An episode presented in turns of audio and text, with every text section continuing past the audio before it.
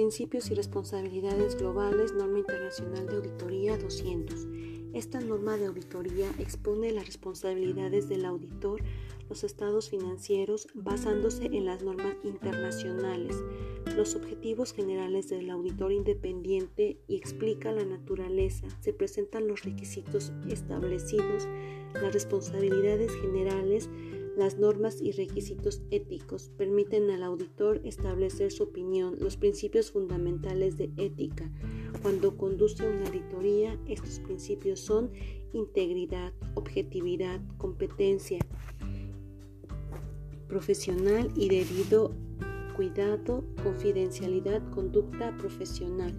Cuando los estados financieros son de sector público, el auditor debe ser independiente objetivo es expresar su opinión sobre los estados financieros como base para la opinión del auditor. Las normas requieren que el auditor obtenga una seguridad razonable, ejerza su juicio profesional y mantenga un escepticismo profesional durante la planeación, identificar y evaluar riesgos de presentación errónea, obtener suficiente evidencia, establecer una opinión sobre los estados financieros y dictamen sobre los estados financieros y comunicar de acuerdo con los resultados obtenidos.